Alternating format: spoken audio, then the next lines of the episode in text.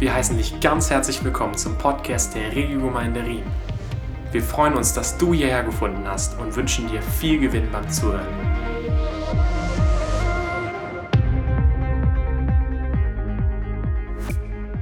Was uns in dieser Serie beschäftigt, die wir schon seit einigen Sonntagen haben, ist, dass wir Gottes Herz besser kennenlernen wollen. Irgendjemand interessiert an Gottes Herz? Okay, das war auch eine rhetorische Frage. Aber und wir wollen entdecken, was ihn bewegt, woran er sich erfreut, was seine Pleasures sind. Das ist einfach das neudeutsche Wort für, was ihm wohlgefällig ist. Und dadurch lernen wir ihn am besten kennen. Und letzten Sonntag ging es um die faszinierende Stelle, die uns in Lukas 10 berichtet wird, wo Jesus plötzlich im Heiligen Geist anfängt zu jubeln oh, ich wäre gern dabei, ich würde gerne so oft eine Zeitmaschine haben und dann einfach zurückfahren und dann einfach oder zurückfliegen und dann einfach aussteigen und schauen, wie sich das an, wie das war. Was, wie sieht das aus? Ich habe so wenig Vorstellung, wenn Jesus anfängt, im Heiligen Geist zu jubeln. Ich kann euch nur vergewissern, es wird sichtbar gewesen nach außen. Jesus war nicht jemand, der im Keller sich freut. So ganz tief, ganz tief freue ich mich. Sondern der, wenn jemand im Heiligen Geist jubelt, dann ist das, wird das sichtbar, dann sind, das, sind da Emotionen dabei. Und wir haben gesehen, dass der überraschende Grund, worüber er jubelte, die souveräne und absolut freie Gnade ist, wo er gesagt hat, ich preise dich, Vater, du Herr über Himmel und Erde, dass du alles den Weisen und Klugen verborgen, den Unmündigen aber offenbart hast. Ja, Vater, so war es wohlgefällig vor dir und dafür preise ich dich was wir hier gesehen haben, ist, dass äh, diese Stelle mit zum Ausdruck bringt, dass die Erkenntnis darüber, wer der Vater ist und die Erkenntnis darüber, wer der Sohn ist, dass die nicht äh, auf unserer Leistung irgendwie aufbaut, dass wir uns nicht durch unsere Intelligenz oder irgendwie durch unsere Anstrengung dahin robben können, sondern dass es ein Geschenk ist, das Gott uns gibt. Zu wissen, wer der Sohn ist, zu wissen, wer der Vater ist, ist ein Geschenk, das Gott uns geben möchte. Und da in der Hinsicht hat, hat Jesus gesagt, freut euch darüber, dass eure Namen im Himmel angeschrieben stehen. Und wenn du persönlich weißt, dass du zu Gott gehörst, dass du, wenn du erkannt hast, wie Petrus, du bist der Sohn des lebendigen Gottes, der Messias, wenn du dieses, dieses Bekenntnis sagen kannst, aus vollem Herzen, aus voller Überzeugung, dann gibt es keine größere Freude, als dass du weißt, mein Name ist im Himmel angeschrieben. Und er bleibt da angeschrieben. Das ist ein Applaus wert. Ihr dürft gerne äh, euch selber zujubeln. Und das hat nichts mit einem selber zu tun, dass man toller ist, dass man besser ist, dass man schlauer ist, sondern es ist die freie Gnade Gottes. Und heute schauen wir uns eine Stelle aus dem Alten Testament an. Chrissy hat es schon eingeführt in der ebenfalls beschrieben wird, dass Gott vor Freude jubelt, ja sogar vor Freude anfängt zu singen. Und das ist nochmal eine andere Etage. Und ich wäre selber nie auf den Gedanken gekommen, wenn es nicht im Worte Gottes stehen würde. Zephania 3, Vers 17. Vielleicht lesen wir das mal gemeinsam laut. Heute sind wir all, all in, all family. Hey, super. Seid ihr bereit? Der Herr, dein Gott, ist bei dir, ein mächtiger Held, der rettet. Begeistert freut er sich an dir.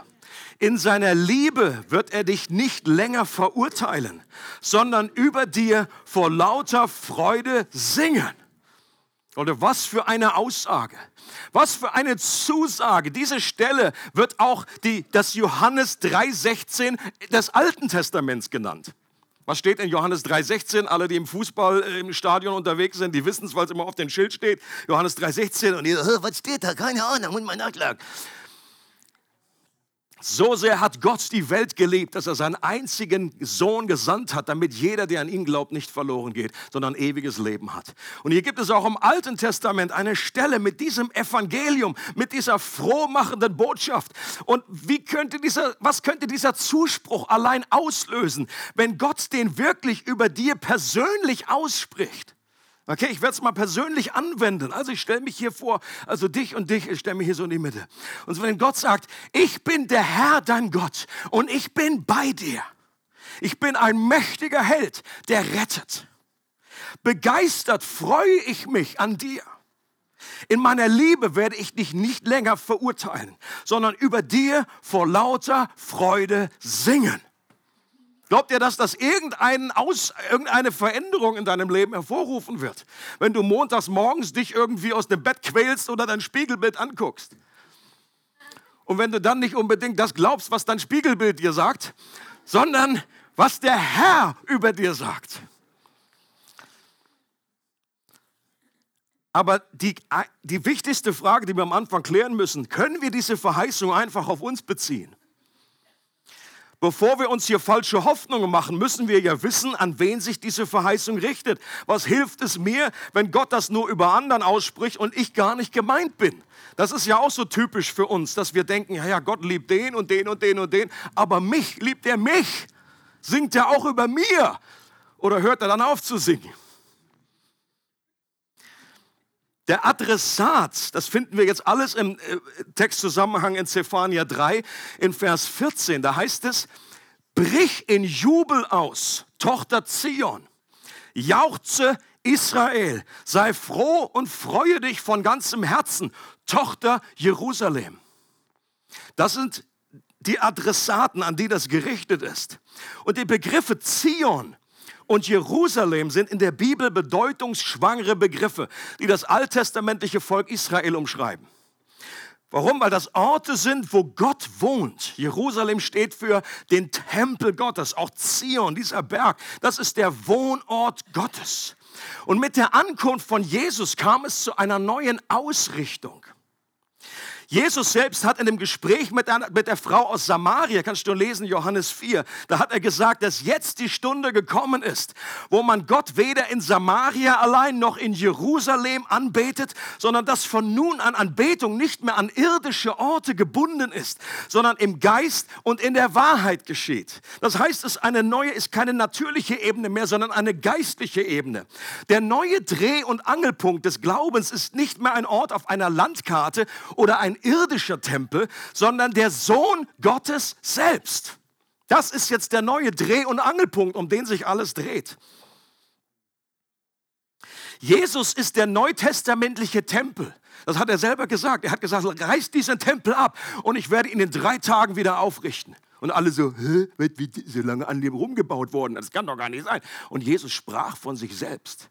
Er ist der Tempel, der neutestamentliche Tempel wo es Vergebung gibt. Und es war kein Zufall, dass Jesus sich aus dem damaligen Volk Israel, das ja aus zwölf Nachkommen, aus zwölf Stämmen von Jakob entstand, dass er sich zwölf Jünger gesammelt hatte, die ihm nachfolgten, die an ihn glaubten und jetzt das neue Volk Gottes bildeten, das sich von dieser Zeit an aus Juden und Heiden zusammensetzte und als einzige Voraussetzung den Glauben an Jesus hatte. Im neuen Bund hat es also eine Erweiterung gegeben, wer alles zu Gottes Volk gehören kann. Alle klar? In Galater 3, Vers 7, da sagt Paulus folgendes. Die aus Glauben sind, diese sind Abrahams Söhne. Okay? Für die Juden war damals klar, wir sind Abrahams, Abrahams Nachkommen. Und im alten Bund war das so, dass aus dieser Linie her das Volk Israel, das Volk Gottes sich zusammengesetzt hat. Aber hier sagt Paulus, es gibt auch im neuen Bund gibt es eine neue Dimension. Das heißt, jeder, der an Jesus glaubt, gehört jetzt zu Abrahams Söhnen und Töchtern. Okay? Der Glaube an Jesus ist das entscheidende Kriterium und nicht mehr, ob man ein direkter Nachkomme Abrahams ist. Und das ist Good News für uns. Und dann heißt es im Hebräerbrief Kapitel 12, ihr seid gekommen, sagt der Hebräerbriefschreiber an Christen, ihr seid gekommen zum Berg Zion und zur Stadt des lebendigen Gottes, dem himmlischen Jerusalem. Und das klingt sehr wie der Adressat von der Stelle, die wir am Anfang gelesen haben, richtig? Tochter Jerusalems, Tochter Zion. Hier wird also mit alttestamentlichen Begriffen ausgedrückt, dass im Neuen Testament Christen, die an Jesus glauben, auch zu diesem Volk Gottes dazugehören. Und nicht mehr zu dem irdischen Jerusalem, sondern zu dem Jerusalem, was im Himmel ist, weil Jesus jetzt im Himmel ist. Weil das jetzt der wahre Tempel ist, weil es jetzt nicht mehr um irgendwelche äh, äh, Apostelgeschichte heißt es, Gott wohnt nicht mehr in, in Tempeln und in Häusern, die von Menschenhand gemacht sind, sondern es ist jetzt eine neue weltweite Dimension, dass wir Gott in Geist und Wahrheit anbeten, dass wir uns versammeln um den Herrn, der in diesen Tempel im Himmel eingegangen ist. Und das Ganze war jetzt ein biblischer Rundflug um uns vor Augen zu führen, dass diese Verheißung aus Zephania 3 dir gilt. Und ich glaube, das ist wichtig, damit wir äh, der Feind Gottes wird sofort kommen, wenn wir hier nicht sauber das Fundament legen, wird sofort kommen und sagen, ja, ja, das war jetzt eine Stelle an, an das alttestamentliche Volk Israel. Wenn wir hier nicht sehen, ja, wir gehören zu diesem Volk, was Gott hier gesprochen hat, das spricht er auch zu mir und zu dir. Ist das Good News? I hope so. Und jetzt wollen wir uns diese Textstelle noch genauer anschauen. Zephania 3, Vers 17. Und ich habe drei Überschriften, drei Gedanken. Es ist erstens seine Gegenwart, dann seine Kraft und dann seine Leidenschaft. Also seine Gegenwart. Also der Vers fängt an, der Herr, dein Gott, ist bei dir. Ich glaube, wir können alles im Leben bewältigen. Sei es noch so schlimm, wenn wir nur wissen, dass Gott bei uns ist. Das war letztendlich auch die entscheidende Wahrheit, die Hiob mitten in seinem Leid geholfen hat. Was hat der alles erlebt? Von, von Schicksalsschlägen, von Dingen, die in seinem Leben schiefgelaufen sind, von unglaublichem Leid, seine komplette, fast seine komplette Familie verloren hat. Aber am Schluss, und am, Schluss stellt er Gott noch diese ganzen Fragen, die, die strömen aus seinem Herzen heraus. Und interessant ist, dass Gott nicht kam und jede einzelne Frage beantwortet hat. Eigentlich hat er, ist er gekommen und hat ihm Fragen gestellt. Aber das Wichtigste in dem Moment war, dass Gott jetzt da war dass er ein Bewusstsein hatte seiner Gegenwart und Hiob selber gesagt hat, ich kannte dich nur vom Hören sagen, aber jetzt hat mein Angesicht dich gesehen. Es hat mal ein Buchschreiber gesagt zu der Stelle, es wäre wahrscheinlich wurscht gewesen, was Gott da gesagt hätte. Er hätte auch aus dem Telefonbuch vorlesen können. Wichtig war einfach nur, dass Gott da war, dass er bei ihm war. Leute, Gott hat uns nicht irgendwie verheißen, dass das Ganze kein harter Ritt wird in unserem Leben. Er hat nicht verheißen, dass alles, äh, alle Probleme aus dem Weg einfach äh, fliegen, wenn wir einfach so ihm nachfolgen. Aber er hat uns etwas verheißen, dass er uns nicht verlassen wird. Und das ist die entscheidende Wahrheit. Ich bin mit dir, sagt Gott. Das verspricht er dir. Seine Gegenwart. Und du kannst auch betonen, ich bin mit dir. Der Herr, dein Gott, ist bei dir, nicht nur bei deinem Nachbarn. Oder wir denken an Mose, wo, wo, Gott gesagt hat, ich werde nicht in deiner Mitte hochziehen jetzt äh, äh, in das Land, weil ihr ein halsstarriges Volk seid. Und, und Mose gesagt hat, oh Gott, tu alles, aber alles, aber nicht das. Wenn du nicht mit uns gehst, wenn du nicht bei uns bist, dann ist alles für die Katz. Das zeichnet uns aus als Volk Gottes, dass du in unserer Mitte bist, dass du gegenwärtig bist. Und was sagt Jesus in Matthäus 28 am Schluss, bevor er diese Welt verlässt zu seinen Jüngern? Und seid gewiss, das spricht ja auch der Regelgemeinde zu an diesem Sonntag, bist du gewiss, sei gewiss, ich bin jeden Tag bei euch bis zum Ende der Welt. That's amazing. Er wird uns nicht verwaist zurücklassen. Jesus hat versprochen, dass sein Geist bei uns ist, bei uns bleibt und dass er in uns wohnt. Und entscheidend ist nicht, ob du seine Gegenwart spürst, ob du sie fühlst. Bitte mach das nicht von deinen Gefühlen abhängig. Wenn ich davon abhängig mache, ähm, wie viel Licht hier unten ist, ob ich da abhängig mache, ob die Sonne noch da ist oder sich verabschiedet hat, das ist schlecht. Jeder, der schon mal im Flugzeug war, weiß, okay, ich muss nur durch die Wolkendecke, das kann unten gehagelt, geschneit haben und stockduster sein. Sobald ich durch die Wolke bin, die Sonne ist noch da. Aha. Und genauso ist es mit der Gegenwart Gottes. Entscheidend ist nicht, ob du das fühlst, sondern ob du im Glauben davon ausgehst. Ob du dieser Verheißung vertraust, dass er bei dir ist. Es gibt sicherlich Zeiten, in denen Gott uns prüft, in denen er sich bewusst verbirgt Zum Beispiel im zweiten Chronikbuch, Kapitel 32, da heißt es, äh, da ließ Gott Hiskia, den König, allein, um ihn zu prüfen, um damit, damit er alles erkannte, was in seinem Herzen war. Hier wird eine bewusste Prüfungssituation äh, äh, berichtet, wo Gott sich zurückgezogen hat, um zu sehen, was in unserem Herzen ist. Oder wir können den Heiligen Geist betrüben, dass wir seine Nähe nicht mehr so spüren. Auch das ist möglich. Und das sollten wir ernst nehmen und sollten Gott fragen, Gott, was, was ist los? Aber auf der anderen Seite sollten wir auch irgendwann mit der Fragerei dann zu Ende kommen. Warum? Weil es in vielen Fällen eben nichts damit zu tun hat, dass er uns prüft oder dass wir den Heiligen Geist betrogen, äh, betrübt haben, sondern einfach, weil es Normalität ist im geistlichen Leben. Genauso wie es Normalität ist, dass mal die Sonne scheint und man Wolken hängen, dass im Winter nicht so viel wächst wie im Frühjahr und im Sommer. Das sind einfach geistliche Jahreszeiten. Das ist ein Stück Normalität, dass Menschen das keine, keine Linie erleben, sondern du spürst mal Gottes Gegenwart mehr und dann spürst du sie weniger. Ist kein Grund, sich aufzuregen.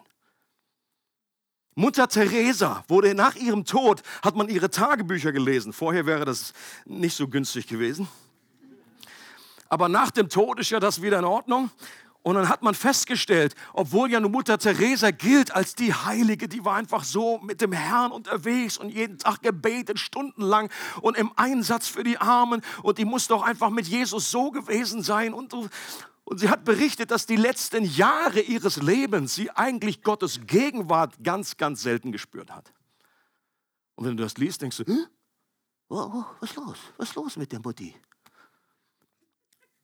Und ich glaube, ist ein Ausdruck, vielleicht ist es wirklich so, dass je reifer wir werden in, in Gott, desto weniger muss Gott uns ständig seine Gegenwart wie vor Augen halten spürbar machen, weil wir einfach in eine gewisse Reife hineingekommen sind und wissen, nein, Gott ist da. Ich mache das nicht abhängig von meinen Emotionen. Nächster Gedanke ist seine Kraft. So geht es weiter in dem Vers. Ein mächtiger Held der rettet. Also ich bin der Herr, dein Gott, ich bin bei dir und ich bin ein mächtiger Held, der rettet.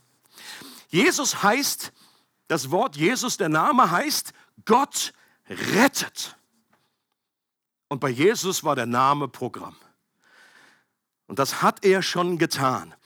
Viele Christen lesen die Geschichte von David und Goliath folgendermaßen. Sie lesen die Geschichte und dann wird auch manchmal verkündigt und gepredigt gesagt, okay, du bist jetzt David in der Geschichte. Okay, und der Goliath, das sind die Probleme in deinem Leben, das sind einfach die Riesen und du musst jetzt wie David sein ich würde jetzt nicht behaupten, das ist jetzt irgendwie komplett Häresie, Irrlehre, aber es ist nicht der, der, zentrale Punkt, um den es geht bei dieser Geschichte, wie bei vielen anderen in der, in der Bibel auch nicht. Es geht nicht in erster Linie um dich, es geht in erster Linie um Christus, es geht um Jesus. Jesus war wie David. Und er hat den Goliath deines Lebens schon besiegt. Und wir sind genau wie das Volk Israel damals. Die haben überhaupt nichts gemacht. Die haben, sie standen alle so da und haben sich in Hose gemacht. Aber David hat den, den, hat den Sieg errungen für das ganze Volk. Und genauso hat Jesus den Sieg errungen am Kreuz für sein ganzes Volk. Egal wie, wie ängstlich du bist, egal wie unfähig du dich fühlst, du bist hineingenommen im Glauben in diesen Sieg. Das ist der Sieg, sagt es, heißt es im Neuen Testament. Unser Glaube, unsere Verbindung mit Jesus. Beim Evangelium geht es nicht in erster Linie darum, was ich tun muss, sondern was Jesus schon getan hat. Schöner Vers für den Kühlschrank. Beim Evangelium geht es nicht in erster Linie darum, was ich tun muss, sondern was Jesus schon getan hat.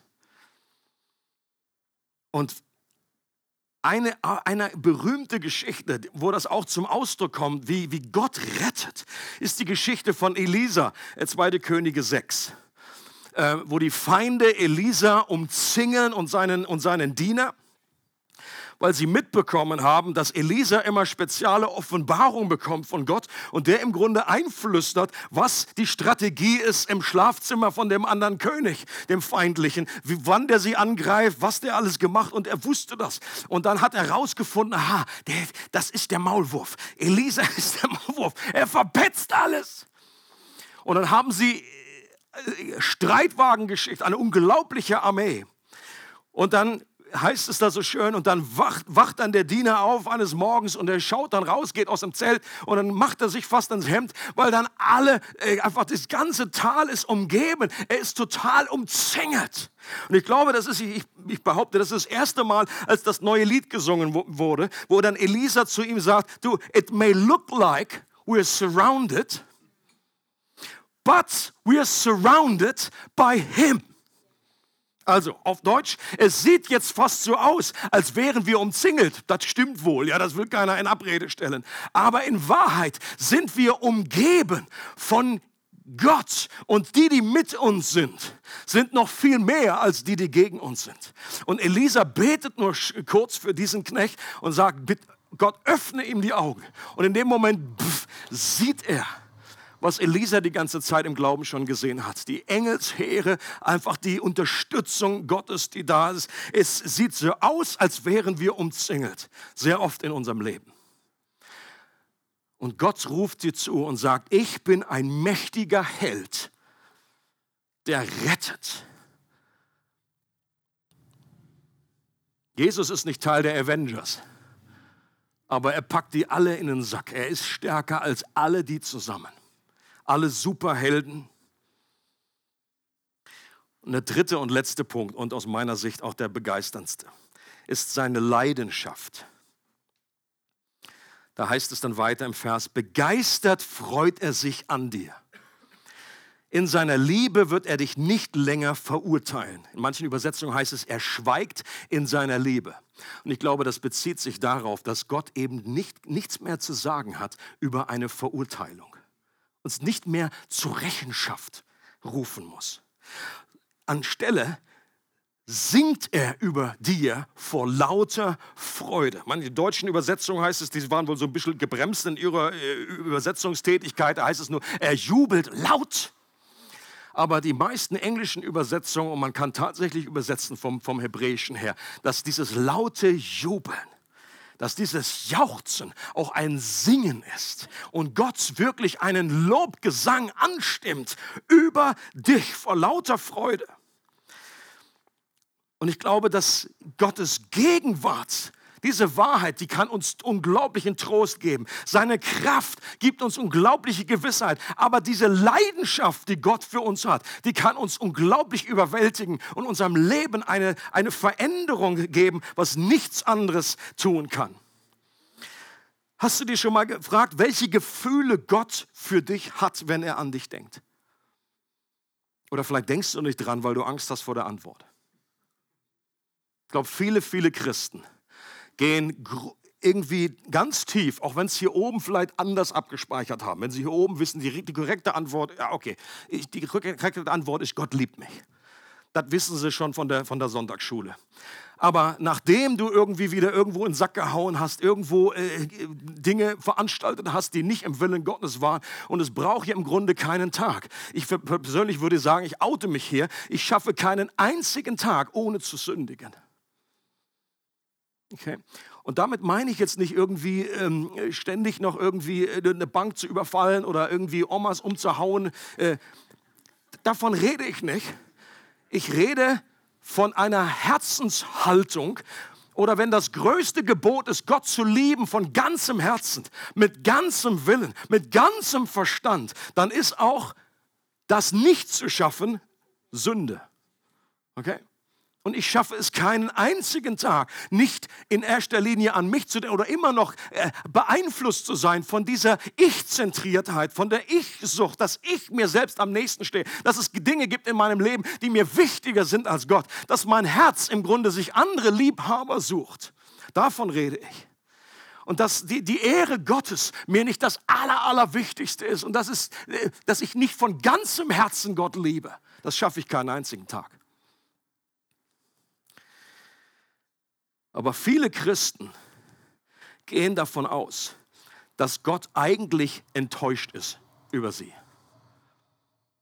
Dass er sie vielleicht irgendwo theologisch da in den Tiefen seiner äh, Windungen irgendwie liebt, aber dass er doch irgendwie nicht ganz happy ist.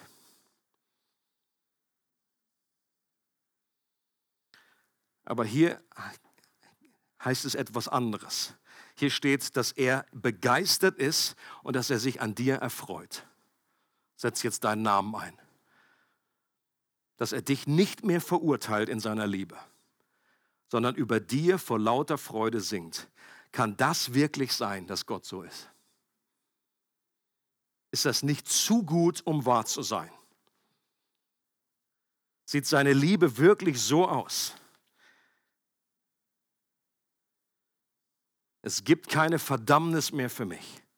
Und das Bild, das Jesus vom Vater malt, das bestätigt ja das ganz genau. Ihr denkt dran an den, das Bild vom wartenden Vater vom, oder vom verschwenderischen Sohn, wie es im Englischen heißt, oder auch der verschwenderische Vater, was man auch sagen könnte, in seiner Gnade unglaublich verschwenderisch. Dieses Bild, dass als der Sohn zurückkommt und der Vater mit offenen Armen auf den Sohn zugerannt kommt, das ist genau das Bild, was in Zephania 3, Vers 17 auch beschrieben wird. Da ist ein, ein Vater, der im Grunde nach der damaligen Etikette, im Grunde die Etikette einfach wegwischt und sagt, ein, weil ein, ein gestandener Mann damals im, im, im, im Orient, der ist nicht gelaufen. Das war unwürdig für so einen Mann. Und in dem Moment war ihm das sowas von Schnuppe. Warum? Weil etwas viel, viel Wichtigeres in seinem Leben, es geht um die Liebe zu seinem Sohn. Und er läuft auf diesen Sohn zu und er umarmt ihn. Und der Sohn, das Schöne, das, das, das, das scheint Sprüchlein sein, Sündenbekenntnis, was er sich so schön zurechtgelegt hat, den ganzen Weg, den er gelaufen ist, den hört, der, der, der, das, da geht er gar nicht drauf ein, das ignoriert er faktisch. Das wäre genau das, er schweigt in seiner Liebe. Er sagt ja, jetzt, jetzt mal dein Sündersprüchchen, jetzt darfst du mal loslegen hier und das höre ich jetzt mir richtig an, ob das auch wirklich von Herzen kommt. Der Vater wusste doch in dem Moment, er, es spielte jetzt gar keine Rolle mehr, was er sagt. Die Tatsache, dass der Sohn zurückgekehrt ist, war doch schon Bestätigung genug, dass es ihm leid tat, dass er jetzt nicht noch oben drauf einsetzen musste.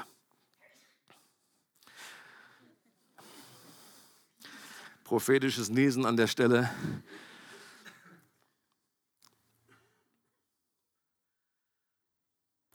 Jack Deere sagt, viele in der Gemeinde heute sind davon überzeugt, dass Gott von ihnen enttäuscht oder sogar wütend auf sie ist. Dabei haben sie keine Ahnung, wie verrückt er nach ihnen ist. Und ich glaube, wenn das unser Herz erreicht in neuer Dimension, das es verändert alles. Wirklich zu glauben, wirklich zu wissen, Gott ist in Love und nicht nur einfach, er liebt mich, sondern er mag mich, er ist für mich er ist mit mir und er hat Gefühle für mich, die ihn zum Singen bringen vor lauter Freude. Und das ist genau der Höhepunkt ja in diesem Vers. Können wir uns vorstellen, dass Gott so verrückt nach uns ist, dass er laut jubelnd über uns singt? Ich glaube, das ist auch etwas, ein, ein Gottesbild, was viele, viele Christen einfach sich nicht vorstellen können. Oder wo manche Christen sagen würden, das ist aber unwürdig, von Gott so zu sprechen, dass er jetzt da anfängt zu singen. Was ist denn das für ein Bild? Ja, es ist direkt aus der Bibel. Hat Gott selber gesagt. In Narnia wird dieses Bild eben auch aufgegriffen, ähm, dass Gott die Welt geschaffen hat, indem er gesungen hat.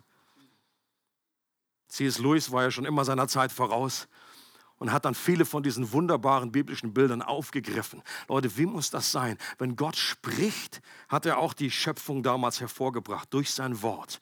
Was geschieht, wenn er singt? Vielleicht eine neue Schöpfung? Und das ist genau das, was die Bibel sagt, was wir sind. Wir sind eine neue Schöpfung, eine neue Kreatur. That he is madly in love with you.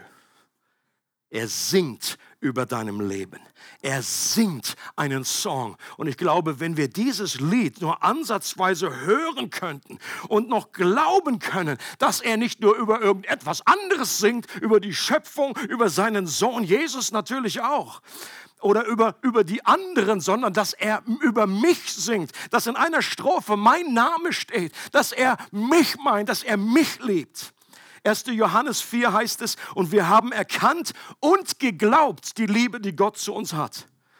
Das Erkennen ist das eine und viele Christen haben das irgendwie verinnerlicht. Aber es auch zu glauben, das ist mehr als einfach nur mal gehört und erkannt zu haben. Sich wirklich darauf zu verlassen, äh, in meinem ganzen Leben alle äh, Eier in diese Waagschale zu werfen. Gott ist für mich. Er liebt mich. Ich habe erkannt und geglaubt die Liebe, die Gott zu uns hat. Henry Nouwen sagt, die, der Geliebte zu sein ist die Kernwahrheit unserer Existenz. Das ist die, die, zentrale Identität meines Lebens. Zu wissen, ich bin der Sohn Gottes, ich bin die Tochter Gottes, ich bin geliebt vom Vater im Himmel. Das ist die simpelste Wahrheit des Evangeliums, aber die Wahrheit, die am schwersten einsickert in unsere Herzen. Ich bin jetzt schon ein paar Jährchen unterwegs mit, mit dem Herrn, ähm, weiß gar nicht mehr genau wie viele. Da weiß man, dass man schon recht alt ist, wenn man sich nicht mehr erinnern kann die Zeit vergessen hat oder die Mathematik nicht mehr so richtig sitzt, äh, könnt ihr selber nachrechnen, 1989.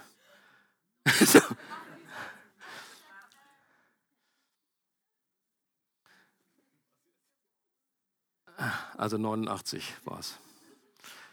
Und äh, Früh, früh habe ich diese Wahrheit schon gehört, dass Gott mich liebt. Ich meine, das ist das Standard, obwohl die, die Leute, die uns diese, das Evangelium in Australien erzählt haben, ähm, die einen oder anderen kennen die Story schon, die haben irgendwie ähm, so vieles falsch gemacht im, im Evangelisieren. Das benutze ich heute noch irgendwie, um darüber zu reden, wie man es eigentlich nicht machen sollte.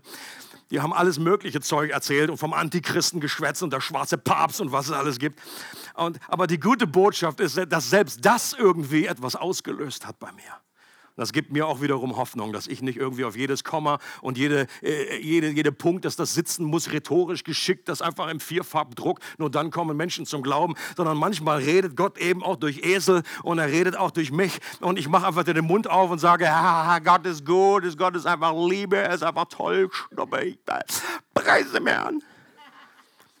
Oder manchmal denke ich irgendwie, ich habe alles ausformuliert, alles richtig gemacht. Und denke so, wenn sich jetzt hier keiner bekehrt, dann kann ich auch keinem mehr helfen. Meine Güte, das ist doch super. Das ist doch der Hammer. Ich bin selber noch mal Christ geworden, nachdem ich das gelesen habe. Und manchmal ist es einfach unser ungeschicktes Rumge Rumgestotter und Gott benutzt das, da kommt seine Salbung drauf. Es ist eben nicht unser Verstand, es ist eben nicht das, was wir einfach aus menschlicher Kraft, damit klar wird, dass es Gottes Kraft ist. Paulus hat gesagt, ich habe mir vorgenommen, nicht in überzeugenden Worten der Weisheit zu euch zu kommen. Paulus sagt, das hätte ich machen können. Ich bin nämlich trainiert, ich bin studiert. Ich habe studiert unter den größten Dingsbums da damals, den Pharisäern und den ganzen Philosophen, aber ich habe mir vorgenommen, nicht zu euch zu kommen, damit euer Glaube nicht auf Menschenweisheit beruht, sondern auf der Kraft Gottes. Ich habe mir vorgenommen, nichts anderes zu verkündigen als Jesus Christus und ihn als gekreuzigt. In dieser Botschaft steckt Kraft, nicht in unseren tollen Ausschmückungen und rhetorischen äh, Gedöns. Warum sage ich das alles?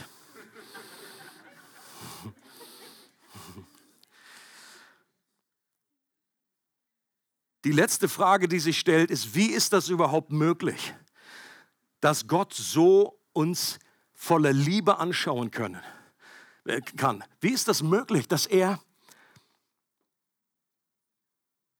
dass er schweigen kann und uns nicht verurteilt? Obwohl, wenn, wenn, wenn wir unser Leben angucken, wenn ich mein Leben angucke, wahrscheinlich geht es dir ähnlich, und du sagst, wie ist das möglich? In meinem Leben ist noch so viel verdreht. Da ist noch so viel nicht heil. Wie kann er das ignorieren, dass mein Herz sich immer wieder äh, von ihm abwendet und andere Dinge mehr liebt als ihn? Wie kann er so treu bleiben, wenn ich so untreu bin und zum tausendsten Mal wegen derselben Sache äh, vor ihn komme und um Vergebung bitte? Wie kann, wie kann das sein? Wie kann er in seiner Liebe schweigen und mich nicht mehr verurteilen? Jemand hat gesagt, der verwirrendste, die verwirrendste theologische Frage ist nicht etwa in der Bibel, warum es Leid in der Welt gibt, sondern warum uns Gott in unserer Sündhaftigkeit liebt. Das ist die, die, die zentralste, die, die herausforderndste Frage. Und die Antwort finden wir in Zephania 3, Vers 15, auch in dem ganzen Zusammenhang dort. Der Herr, heißt es, da hat das Urteil gegen euch aufgehoben. Eure Feinde hat er hinweggefegt. Und das ist ein alttestamentlicher Ausdruck von dem, was im Neuen Testament passiert ist. Gott konnte das Urteil aufheben gegen uns. Warum? Weil Jesus an meiner Stelle verurteilt wurde. Er hat, einfach, er hat nicht einfach gesagt, das konnte Gott nicht tun, okay, dann lassen wir es einfach vergessen, weil lassen wir alle fünf gerade sein. Das hat Gott nicht tun können. Da wäre das Universum kollabiert wenn Gott seine Gerechtigkeit hier geopfert hätte. Aber es ist jemand anderes an meine Stelle getreten und hat mein Urteil auf sich genommen.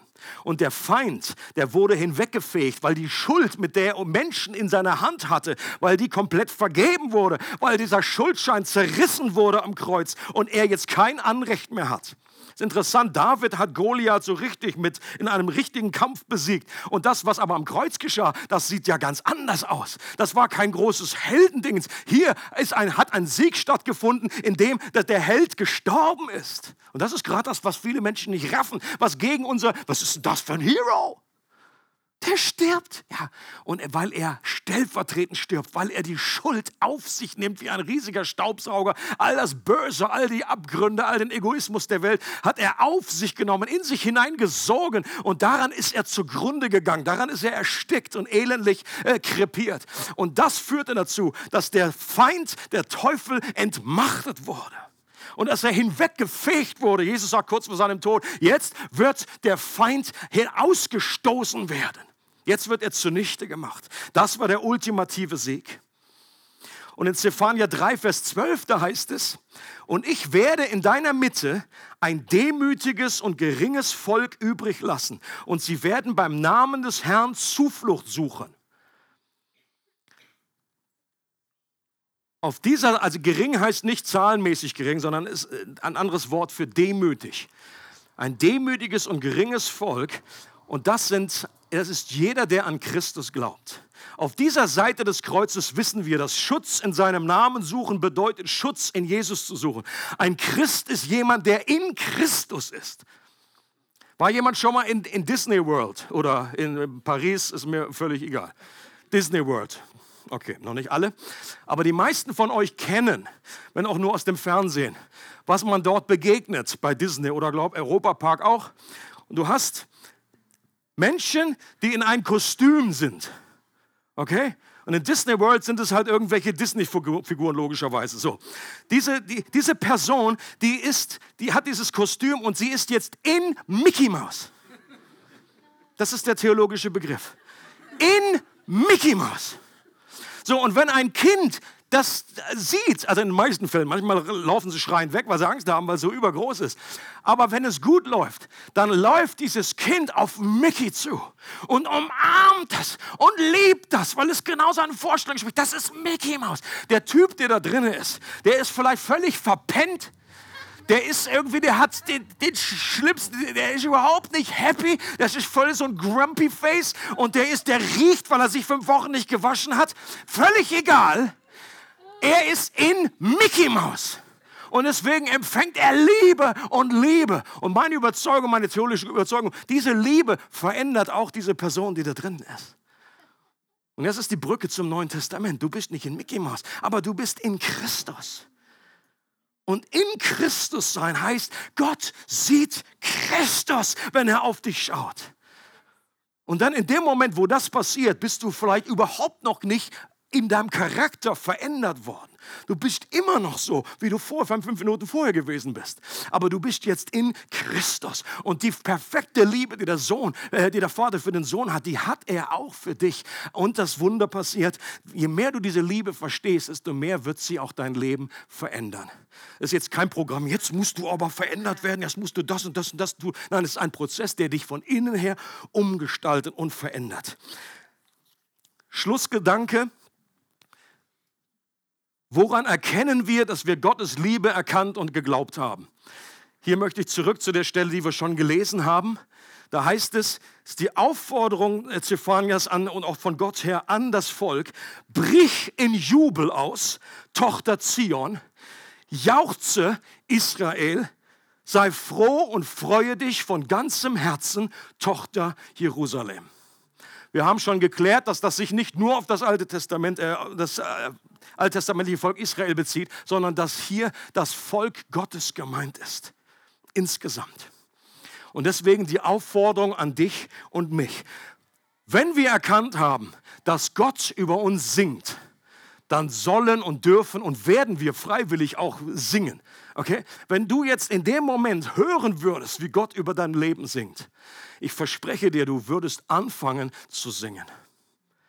Und ich glaube, es ist ein Unterschied zwischen Sprechen und Singen. Wir können irgendwelche Fakten und Tatsachen aussprechen, das hat auch schon Power. Aber zu singen ist noch ein anderes Element, da kommt noch etwas Gefühl dazu eine Emotion, die auch eben Gott hat, die auch wir haben. Leute, lasst uns nicht von unserer Kultur vorschreiben, ob sich das irgendwie äh, ziemt oder ob das die Etikette verletzt, dass wir irgendwie auch gestandene Männer und Frauen, manchmal habe ich auch so den Eindruck, dass in unseren Gemeinden da ist manchmal ist, oh nee, also ich mache hier so ein bisschen mit oder singe so ein bisschen leiser, aber so richtig Gas geben, da habe ich, da stehe ich dann noch auf der Handbremse. Leute, Gott selber ist crazy about you und er singt, er jubelt laut, er freut sich an dir.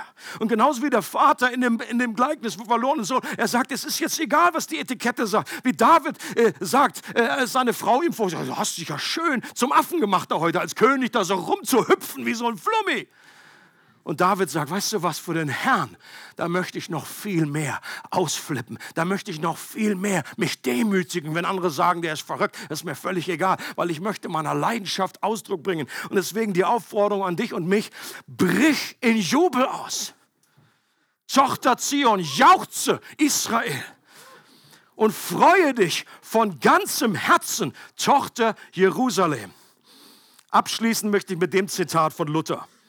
Martin, Martin Luther, von dem findet man ja immer zu allen Themen was. Martin Luther sagt, ich kann nichts anfangen mit einem Griesgram, der Musik verachtet, weil es eine Gabe Gottes ist. Musik treibt den Teufel fort und macht Menschen fröhlich. Dadurch vergessen sie allen Zorn Unkeuschheit, Arroganz und ähnliches. Neben der Theologie gebe ich Musik den höchsten Rang und die größte Ehre.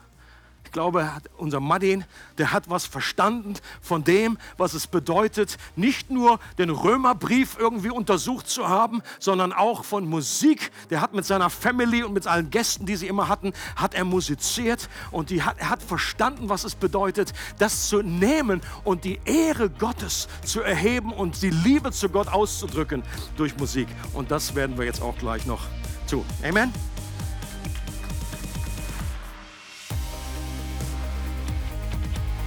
Für weitere Informationen über unsere Gemeinde besuche unsere Webseite www.regelgemeinde.ch.